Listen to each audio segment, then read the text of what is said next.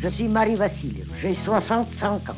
J'ai travaillé dans les différentes branches de l'art de créativité pendant 43 ans. Je pense que j'ai trouvé la paix, la paix, la route, la route, la route, et la joie à vivre. Les Grandes Dames de l'Art est une série de podcasts produite par Aware, Archives of Women Artists, Research and Exhibitions, en partenariat avec l'INA, avec le soutien de la maison Veuve Clicquot et la délégation à la transmission des savoirs et à la démocratisation culturelle du ministère de la Culture.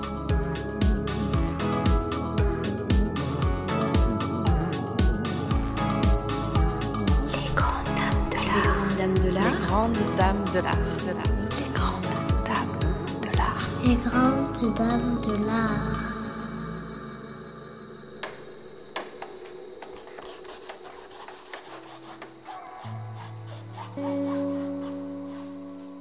Le podcast Les Grandes Dames de l'Art donne la parole aux artistes femmes du XXe siècle. Elles parlent de leur œuvre, de leur vie, du monde qui les entoure et de leurs conquêtes. Partons à la recherche de leur présence, de leurs secrets. Retrouvons l'histoire cachée des artistes femmes à partir de leur voix. Pour cette deuxième saison, j'ouvre un nouveau chapitre qui nous plonge dans le Paris d'entre les deux guerres, ces années 20 devenues célèbres grâce à l'expression des années folles. En quoi réside cette folie de la décennie? Eh bien, elle est due pour beaucoup à des femmes qui s'épanouissent dans cette capitale accueillante, vivent leur vie comme elles l'entendent, deviennent des artistes célèbres au même titre que les hommes. Elles jouent un rôle primordial dans la construction de la modernité. Elles sont nombreuses à venir de l'étranger pour s'installer à Paris, où elles savent qu'elles trouveront des académies privées pour leur formation et des avant-gardes en plein essor. C'est le cas de Marie Vassiliev, née en 1884 à Smolensk. Grâce à une bourse de la tsarine, cette jeune russe intrépide, que ses parents destinaient à des études de médecine, opte pour l'art. Elle se forme à l'Académie de Saint-Pétersbourg, puis à 21 ans, décide de poser ses valises dans le quartier du Montparnasse. On est en 1905.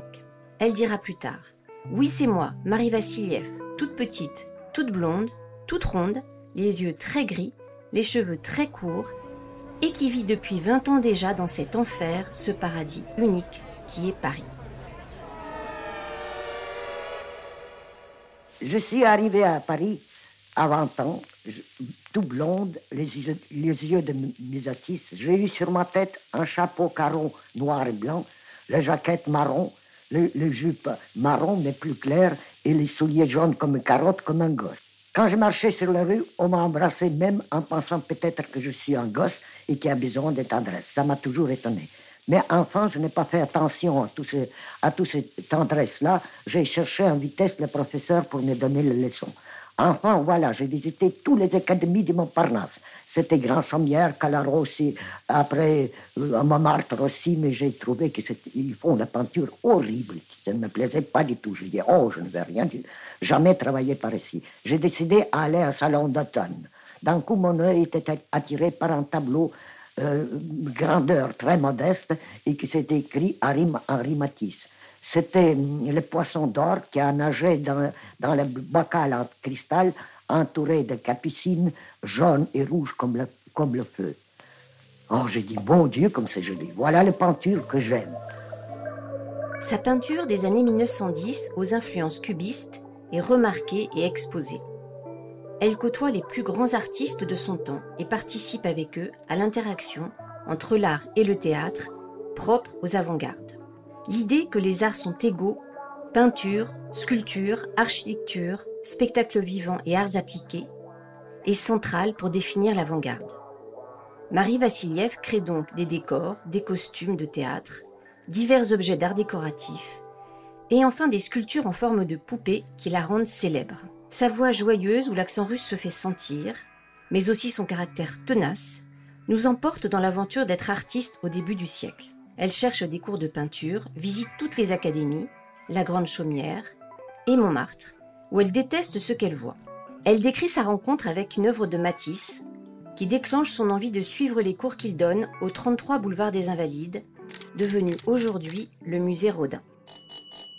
Alors j'arrive, je sonne timidement, d'un coup s'ouvre la porte et devant moi vient un homme aussi coloré que sa peinture. La barbe à la pointe carrée, après la euh, jaune aussi couleur de carotte, après euh, les cheveux marrons et les yeux très grands ouverts. Euh, il paraissait clair, mais en fond c'était marron. Enfin, il me regarde d'une façon très attentive. On voit qu'il est intelligent, mais il ressemblait beaucoup à un médecin en Russie, un docteur. Ah, ça m'a donné un plaisir parce que c'est mon pays. Enfin, euh, il m'a regardé d'une façon très curieuse. J'ai pensé qu'elle a cherché le nu dans mon corps qui était si charmant et si jeune.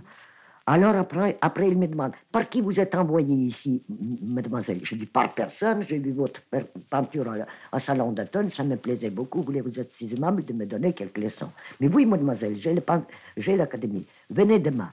Demain, j'arrive, j'arrive, je commence à travailler la nature morte, les portraits, les nus, et tout ça. Et je reste toute la journée dans l'académie, je ne sors pas déjeuner.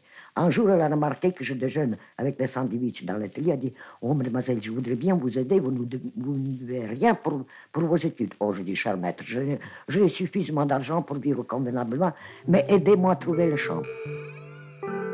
Elle fonde ensuite sa propre académie, située avenue du Maine, dans le quartier du Montparnasse, en 1912. Celle-ci devient un lieu incontournable où l'art se regarde, se fait, se théorise et où les artistes se rencontrent. Il n'existe pas d'entretien de Marie Vassiliev à la télévision, mais seulement quelques images de la presse filmée entre les deux guerres, où on la voit dans son atelier ou sur les terrasses des cafés de Montparnasse. Pour la radio, ce n'est qu'en 1951, lorsque l'artiste a 65 ans, qu'on trouve son premier entretien diffusé en plusieurs fois dans la chronique Témoin de notre temps du magazine d'actualité Paris vous parle de la RTF. L'enregistrement a été fait par Claudine Chaunez, qui rencontre très jeune Marie Vassiliev, et l'a sans doute aidé à la mise au propre de ses mémoires. Le ton est très amical et la conversation est émaillée d'anecdotes truculentes sur les artistes, notamment hommes de ce temps. Par exemple, sa rencontre avec Amedeo Modigliani à la fin, un jour comme ça, il arrive chez moi. Elle était assommant, vous savez, complètement insupportable. Alors, il commençait toujours de dérouler son écharpe rouge et chanter les chansons italiennes. Et après, il mit ce drapeau en l'air en pensant qu'il se, bat avec le taureau.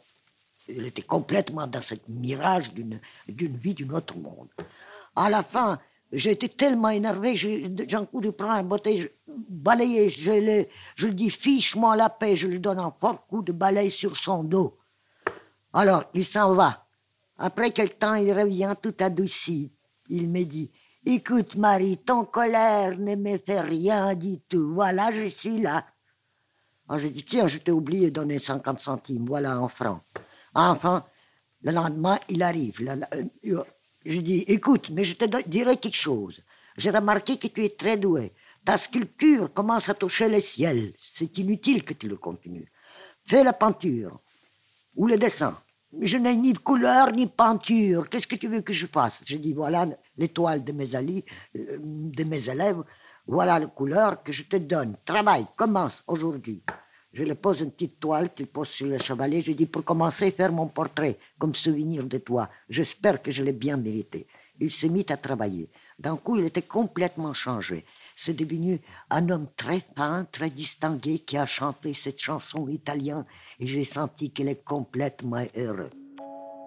Nous avons peu d'informations sur les artistes femmes qui l'entourent, informations que l'on retrouve cependant dans ses mémoires, où elle évoque notamment son amitié avec Maria Blanchard. Les personnages de Max Jacob, Blaise Sandrars, Cocteau, Matisse, le douanier Rousseau sont au centre de l'entretien et tissent la légende. Pourtant, cet entretien est moins centré sur l'œuvre de Marie Vassiliev que sur ses rencontres, qui décrivent la bohème qui se presse à l'Académie russe, devenue l'Académie Vassiliev en 1910. Mon académie, il a fonctionné merveilleusement bien. D'abord, c'était très bon marché. On a payé 4, 4 francs par semaine ou 16 francs par mois. Euh, la moitié de mes compatriotes ne payaient rien du tout étant pauvres, mais les étrangers, ils ont toujours payé.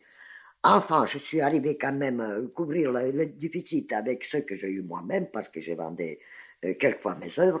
Mais à la fin, mais pour, euh, pour venir en aide à tous ces gens-là, nous avons organisé les conférences, les soirées qui, étaient excessivement connues en salle billet. Et à la fin, mm, on faisait aussi l'exposition. Pendant la guerre 14-18, Marie Vassiliev crée une cantine pour aider les artistes les plus démunis. Elle est amie d'Apollinaire, du poète André Salmon, expose alors au Salon des Indépendants. Le couturier et collectionneur Paul Poiret apprécie sa peinture. Marie Vassiliev est donc célèbre à sa manière. Le banquet qu'elle organise en l'honneur de Braque, revenu de la guerre, le 14 janvier 1917, est devenu célèbre. Le soirée le plus intéressant que j'ai organisé chez moi, c'était le, banquet de Braque. Il n'était pas encore très célèbre, mais en tout cas, c'était un artiste considéré comme valeur et très aimé par les, par, par, parmi nous tous. D'abord, il était beau, il était élégant et, et très fin. Il est revenu de la guerre euh, démobilisé et même pas blessé. On était tellement heureux de le voir que j'ai eu l'idée de, lui offrir un banquet euh, en compagnie de tous, euh, de tous les artistes les, les plus connus. Enfin, j'ai fait le comité où il y avait Matisse, Picasso et Max Jacob pour euh, faire les listes des invités. Il y avait tout, il y avait tous les, les peintres de valeur, Léger, Metzinger, euh, Braque, Picasso. Après la crise de 1929, Marie Vassiliev raconte comment elle s'est débrouillée pour survivre. Elle réalise une sorte d'œuvre mémoire de ce temps, une carte de visite où elle se présente avec humour comme une bonne à tout faire. Tout le monde marchait sur la rue sans travail, sans, étant affamé, euh, que, que, que, personne ne savait plus quoi faire. Il y avait le chômage partout. Il y avait le chômage et partout. Comment tu et on ne vendait toi pas du tout des tableaux. L'art n'existait pas. Oui. Enfin, moi, je suis toujours plus ou moins euh, intelligent. Je me, je me, suis retiré avec un petit restaurant que j'ai eu où j'ai inventé un plat magnifique, ratatouille sibérienne. que j'ai euh, nourri même des ministres qui l'ont trouvé parfaitement bien. Enfin, euh, même j'ai fait une carte un peu comique que Marie Vassiliev, après 20, 30 ans d'activité artistique, euh, abandonne son métier, il fait la bonne à tout faire. C'était magnifique. Un autre point saillant de cet entretien est la série de poupées qui la rendait célèbre à l'époque et lui permit de vivre car les personnes les plus connues les lui commandaient. Oh, je le faisais avec toutes sortes de matières, la tête en cuir, du reste, elle était toujours habillée comme il, euh, les habits qu'il porte. Je faisais pour tous les gens célèbres, même pour, pour le ministre. Un jour, ministre Maginot, ministre de la guerre, j'ai reçu de commande de faire son portrait en ministre et en sergent. C'était euh, grandeur, presque nature. Alors j'étais ravi d'avoir cette commande-là et justement je me précipite aller au ministère pour, pour faire croquis de, euh, de Maginot. Alors je rentre là-bas euh, assez vite. D'un coup, je vois un homme très grand, très costaud, avec les yeux bas, un peu brutal. Je regarde et je dis Est-ce que c'est vous, monsieur le ministre?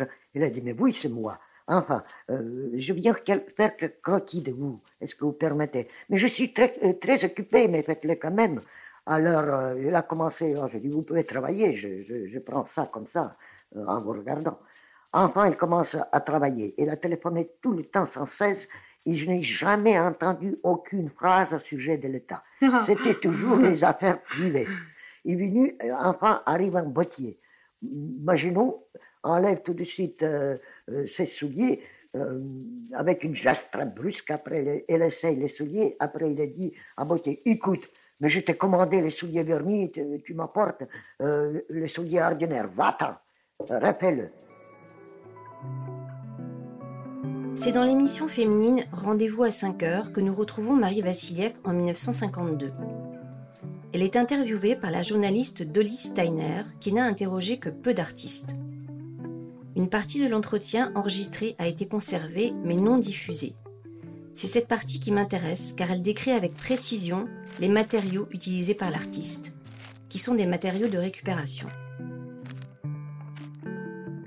Mais à la fin, j'ai commencé à réfléchir quel matériau que je peux servir pour ça. Dans le temps, je servais les matériaux très précieux, précieux livrés par Paul Poiret. C'était le lamé, c'était le cuir, en tout cas tout ce qu'il y a de plus cher qui existe au monde. Mm -hmm. Mais en ce moment-ci, ça, ça, ça, je dis, ce n'est plus possible. J'ai commencé à réfléchir et quand je regardais la nature partout, je vois partout de, des matériaux avec lesquels on peut faire de belles choses. J'ai décidé même chercher euh, chercher les choses dans les poubelles. J'ai remarqué une fois, des, par exemple, les coquilles que ma, belle, ma belle-fille a voulu jeter euh, dans la poubelle. C'est les coquilles de huîtres. Alors je dis non, ne jette pas ça, je ferai de très belles choses. Tu vas voir, ce sera parfait. Et alors, euh, ce sera publicité pour les huîtres, elles sont chères, mais comme ça, ils vont les manger, euh, manger parce qu'ils auront un objet d'art de Marie Vassiliev, c'est les huîtres-là. Et c'est vrai, j'ai réussi. Je faisais des choses magnifiques et mon mécène m'a acheté de nouveau une douzaine à 3000 francs, pas 300, 3000. Pas les huîtres, mais les statuettes. les coquilles des huîtres, elle m'a payé 3000, c'est 10, coquilles, tandis que manger au restaurant, ça coûte 300. Oui, mais elles étaient légèrement transformées par, par vos mains. oui, mais c'était, été vraiment étonné. Après, j'ai commencé à faire les poupées, par exemple. Les ampoules crevées. J'ai dit, mon Dieu, ça coûte quand même 150 francs, et après, on le jette de nouveau dans les poubelles. J'ai demandé à mes amis de me conserver toutes ces ampoules-là, et j'ai fait des poupées ravissantes. L'ampoule sert de tête à la poupée, alors? La tête que je couvre avec le cuir, ou je, je le peins là-dessus, en tout cas, et où je mis la, matière transparente qui donne la lumière. En tout cas, c'était une invention assez intéressante. Et euh, après, quand je vois quelque chose sur le mur, un dessin quelconque, je le transforme. Euh, ça, me, ça me donne toujours les images assez bizarres. Certainement, je suis venu de nouveau quand j'ai créé 10, pièces comme ça nouvelles. Je viens chez mon mécène, chez M. Didier. Alors, il a regardé ça et sa femme a dit Oh, oh comme c'est joli, Marie. Écoutez, si ça plaît à sa femme, ça signifie que j'ai le succès. Alors, elle a dit euh, Vous vendez ça? Je dis certainement, il faut vivre avec quelque chose. Euh, combien euh, Lequel vous voulez? Je dis Je veux tout.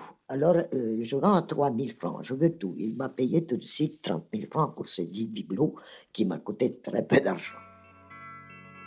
Le dernier entretien pour l'émission Au rendez-vous à 5 heures a lieu en février 1957, quelques mois avant le décès de l'artiste. Vassiliev réside alors à la maison de retraite des artistes, à Nogent. Le journaliste évoque sa célèbre cantine, qui est ce par quoi souvent on connaît son nom en oubliant son œuvre. Ma vie est complètement changée. Depuis une demi-siècle, j'ai vécu au Montparnasse dans cette bohème pittoresque où j'ai été toujours aimé et j'ai fait beaucoup de choses pour, pour donner les joies à vivre à tous les artistes autour de moi. Même j'ai eu la cantine pendant 11 mois où j'ai nourri 45 personnes tous les jours. Il y avait au moins 10 qui n'ont rien payé.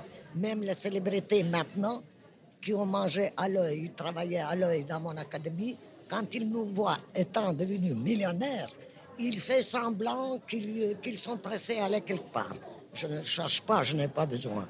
Et combien d'autres artistes aussi euh, Rousseau était mon, mon fiancé. Oui, le douanier Rousseau était votre fiancé. Vous avez failli l'épouser, en effet. Il m'a fait la proposition. Moi, j'étais une jeune fille complètement innocente, de 25 ans. Mais je l'ai beaucoup aimé. Parce que chez nous, en Russie, on apprend à aimer les vieillards et les enfants. J'étais très attachée à lui. Il a dit Je veux te marier, mon petit diable. Alors, enfin, j'ai dit Écoute, moi, je pars maintenant en Italie. Je reviendrai dans trois, trois mois.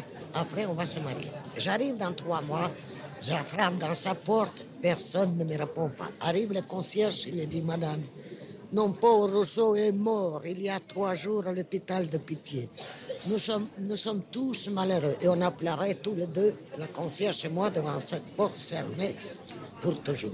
Et maintenant, Marie, alors, vous êtes installée où? Je crois qu'on m'a dit que vous étiez à la maison de retraite des artistes. La retraite des artistes, c'est un magnifique château à Nogent du XVIIe siècle où, où a vécu Watteau. Et nous sommes là-bas à peu près une trentaine des magnifiques chambres très modernes, très propres. Il y a beaucoup d'objets d'art là-dedans. Il y a les ateliers magnifiques pour travailler. Je travaille toujours là-bas. Depuis trois ans, j'ai produit beaucoup de choses parce que je n'ai pas besoin ni faire la cuisine, ni, s'occuper de n'importe quel ménage. Cette œuvre et cette vie extraordinaire ont été très longtemps oubliées par les historiens d'art. La radio percevait d'abord Vassiliev comme un témoin d'une époque, et pas comme l'artiste célèbre et reconnue qu'elle avait pourtant été. Son inventivité joyeuse, le caractère protéiforme de son œuvre, en font une artiste essentielle des années folles à Paris.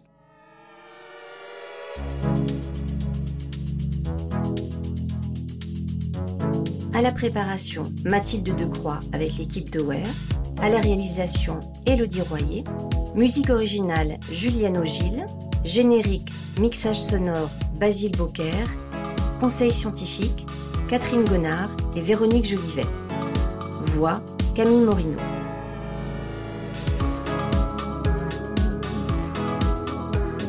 Si vous avez apprécié ce podcast, vous pouvez le commenter et vous abonner sur Apple Podcast, Spotify ou sur les autres plateformes de streaming.